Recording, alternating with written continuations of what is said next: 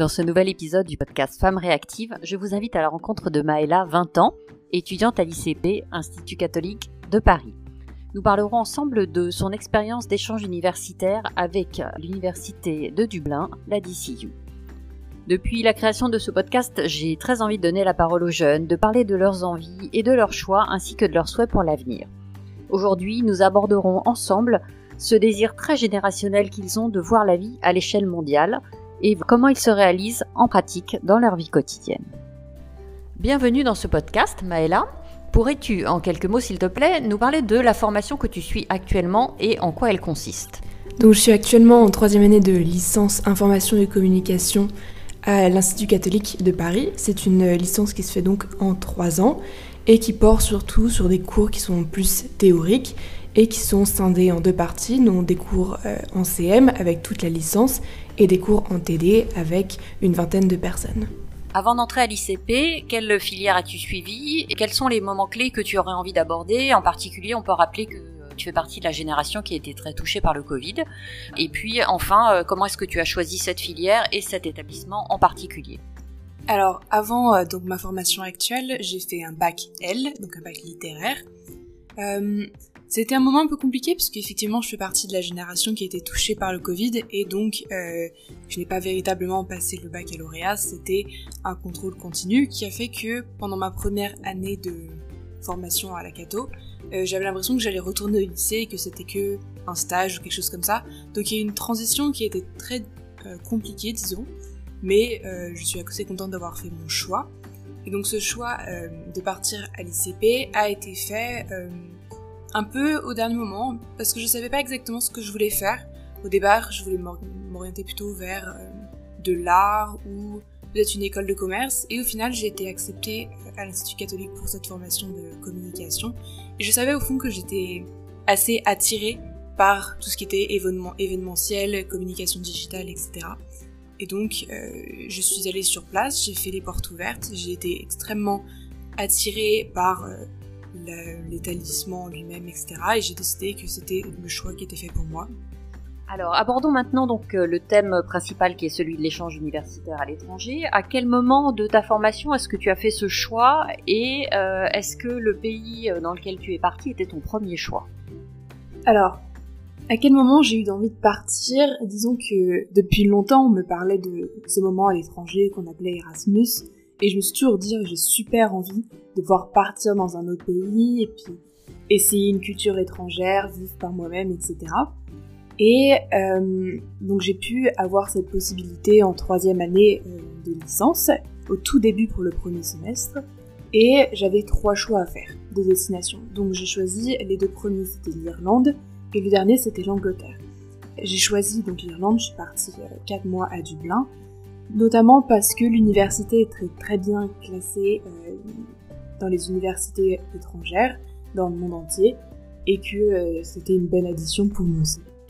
Est-ce qu'il y a des étapes particulières à la mise en place de cet échange? Est-ce que c'est facile? Est-ce que c'est accessible à tous? Euh, Comment est-ce que ça s'est passé?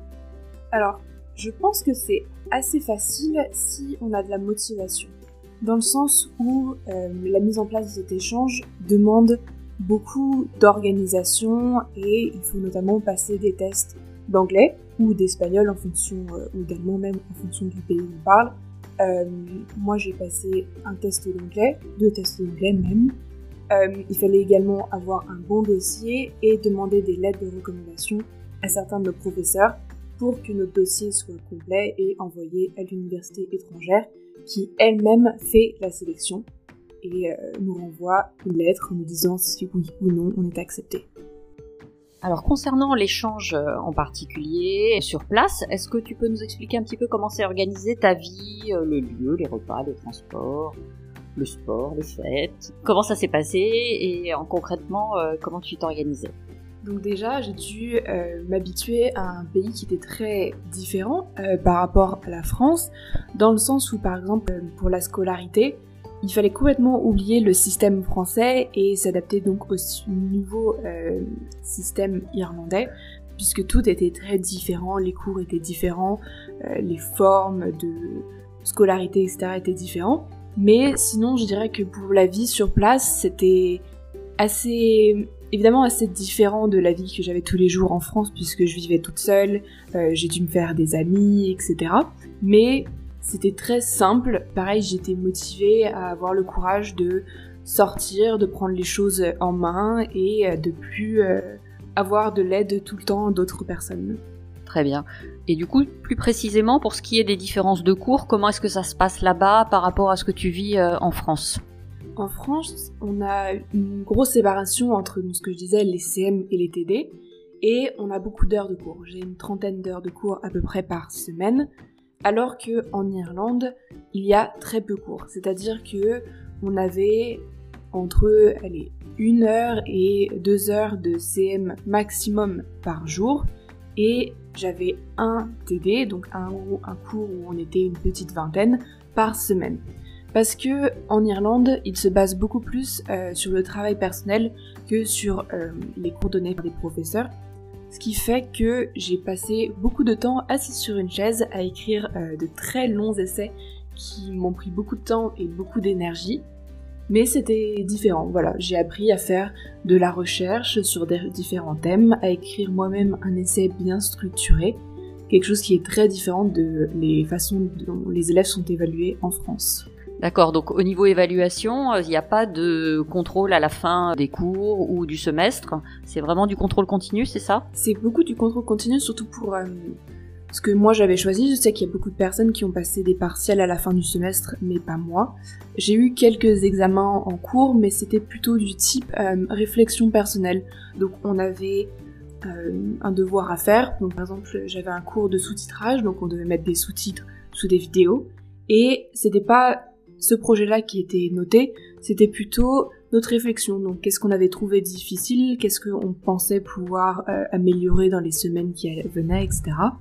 Et j'ai eu aussi des examens oraux, donc des présentations devant d'autres personnes, etc. Très bien, super. Bon, bah ça c'est très clair. Alors, parlons un petit peu maintenant de la population que tu as pu rencontrer lors de cet échange à la DCU, donc euh, les nationalités, les différences de formation, peut-être pourquoi pas les âges euh, des personnes que tu as rencontrées sur place? Alors sur place, j'ai remarqué qu'il y avait énormément de Français, que ce soit vraiment à la DCU ou euh, dans Dublin en général. Donc j'ai commencé mon semestre par passer pas mal de temps avec quelques Français, avant de rencontrer beaucoup d'autres personnes qui venaient surtout d'Europe. Euh, il y avait très peu d'Américains, etc. Et euh, c'est des personnes qui ne faisaient pas partie de mon groupe d'amis, mais il y avait aussi beaucoup de personnes asiatiques. Mais dans les personnes avec qui j'ai passé tout mon semestre, on retrouvait notamment beaucoup d'Allemands, euh, des Portugais, des Belges, etc. Et encore évidemment quelques Français. Donc du coup, j'imagine que là, la langue commune, c'est l'anglais spontanément pour tout le monde. Oui, et c'est exactement. Donc tout le monde parlait anglais, même si certaines personnes avaient des difficultés euh, à s'exprimer plus que d'autres. Mais évidemment, c'était l'anglais, et après, euh, quand on voulait parler à quelqu'un qui était de la même nationalité que nous, généralement on changeait, et puis euh, ça faisait rire les autres parce qu'ils pouvaient du tout comprendre ce qu'on disait. C'est des petites blagues entre euh, entre les personnes. Et du coup, euh, il y avait euh, un système de colocation qui était mis en place. Est-ce que tu peux nous parler des avantages et des inconvénients peut-être de ce système de colocation et surtout de comment il était organisé dans le sur le campus de la DCU Alors sur le campus, on avait plusieurs ce qui est appelé des accommodations, donc c'est-à-dire des lieux de vie où on était répartis.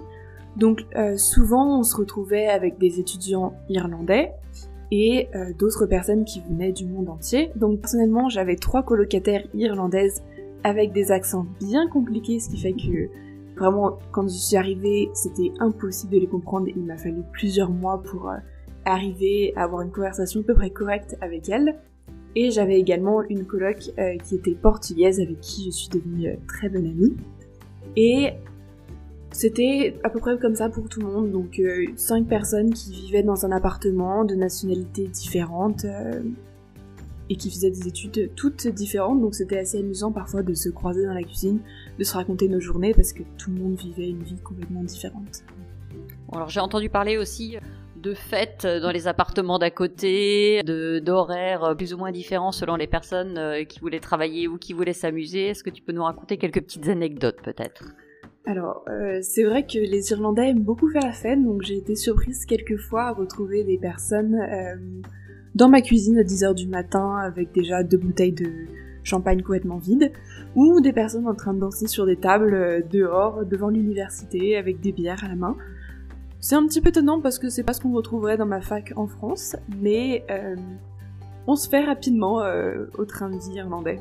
D'accord. Et du coup, les gens, est-ce que tu as l'impression quand même qu'ils travaillent, euh, ou ils, sont vraiment là pour faire la fête, ou, ou ils sont juste organisés différemment au niveau des horaires et au niveau de leurs cours? Je pense que c'est un peu difficile à dire, dans le sens que je pense qu'ils travaillent, euh, évidemment, parce que quand j'allais en cours, euh, il y avait des personnes.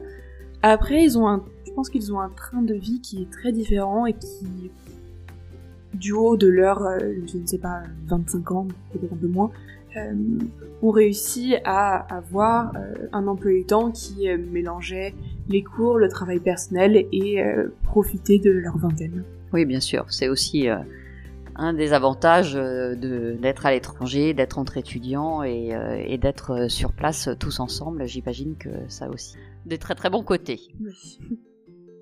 Alors donc je te propose maintenant de faire le petit traditionnel euh, j'aime, j'aime pas. Donc en particulier, qu'est-ce qui t'a plu dans cet échange, qu'est-ce qui t'a apporté? Et tous les côtés positifs dans une première partie.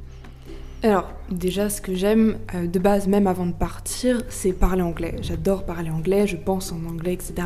Donc pouvoir euh, parler dans la vraie vie de tous les jours, tout le temps en anglais, c'était vraiment quelque chose qui m'a beaucoup plu.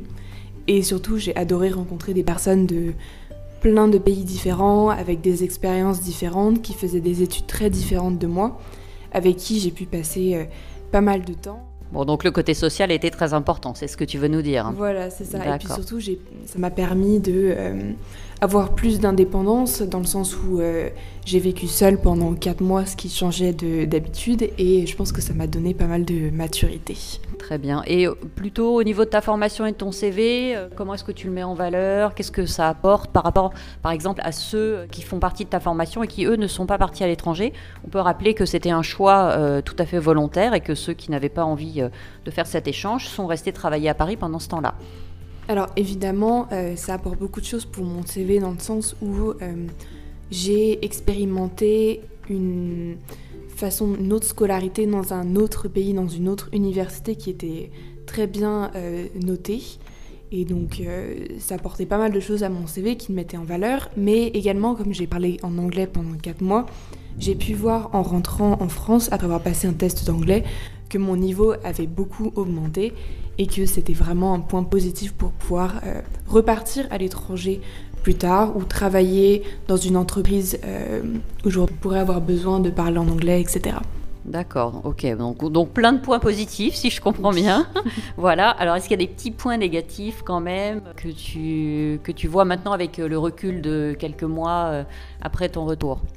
Alors, il y a quand même peu de points négatifs, on va pas se le cacher, il y a plus de points euh, positifs. c'est vrai que ce qui a été le plus dur et le plus négatif, c'était quand même de rentrer. Euh, voilà, j'ai passé quatre mois qui étaient très différents, qui m'ont fait vivre une expérience qu'on ne peut pas forcément vivre tous les jours, et rentrer et retrouver la vie quotidienne de d'habitude a été un petit peu difficile.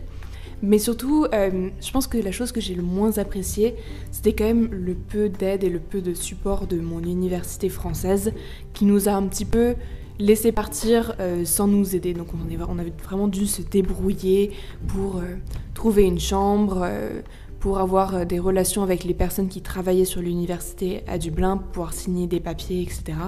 Et même aujourd'hui, pour pouvoir avoir de l'aide, pouvoir faire rentrer nos notes de Dublin sur notre dossier français, c'est très compliqué. L'université n'est pas vraiment là pour nous. Donc probablement un des points négatifs je relève. D'accord, donc on peut dire qu'il faut avoir, pour bien vivre cette expérience, une grande volonté de s'impliquer, d'être hyper organisé et d'être autonome pour que ça se passe bien euh, et pouvoir euh, tout mettre en œuvre de son côté.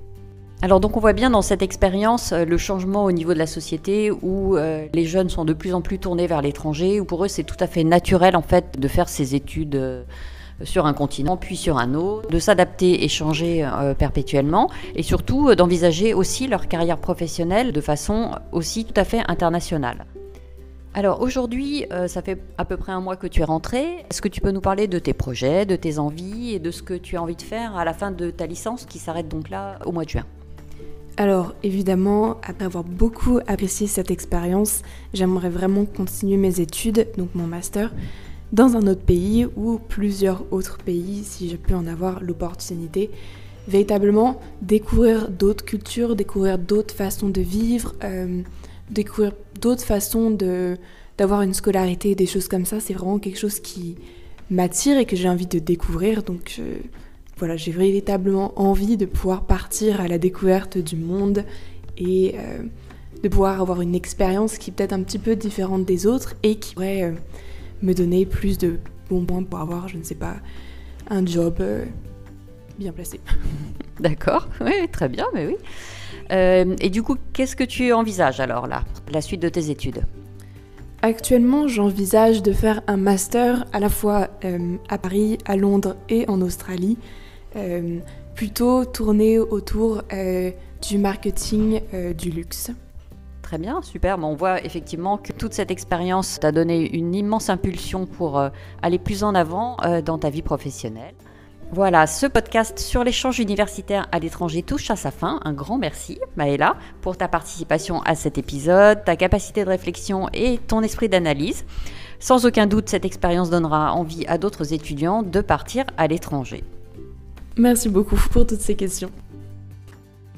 Si vous voulez en savoir plus, vous trouverez sur la page web du podcast femmereactive.net toutes les informations sur la formation de Maëla et les sites de ces deux universités. Vous pouvez également nous rejoindre sur la page Facebook du podcast et sur mon blog From Soft to You. Vos idées et vos envies sont toujours les bienvenues.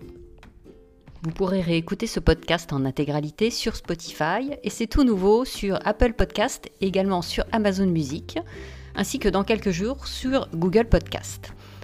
N'hésitez pas à le partager s'il vous a plu et lui mettre une bonne note sur Apple Podcast. Ne manquez pas le prochain épisode. Je recevrai Julie qui, après avoir travaillé dans le marketing, le textile, les cosmétiques, est aujourd'hui professeure de Kundalini Yoga et fourmi de projets. Elle vous dira tout dans ce podcast. À bientôt!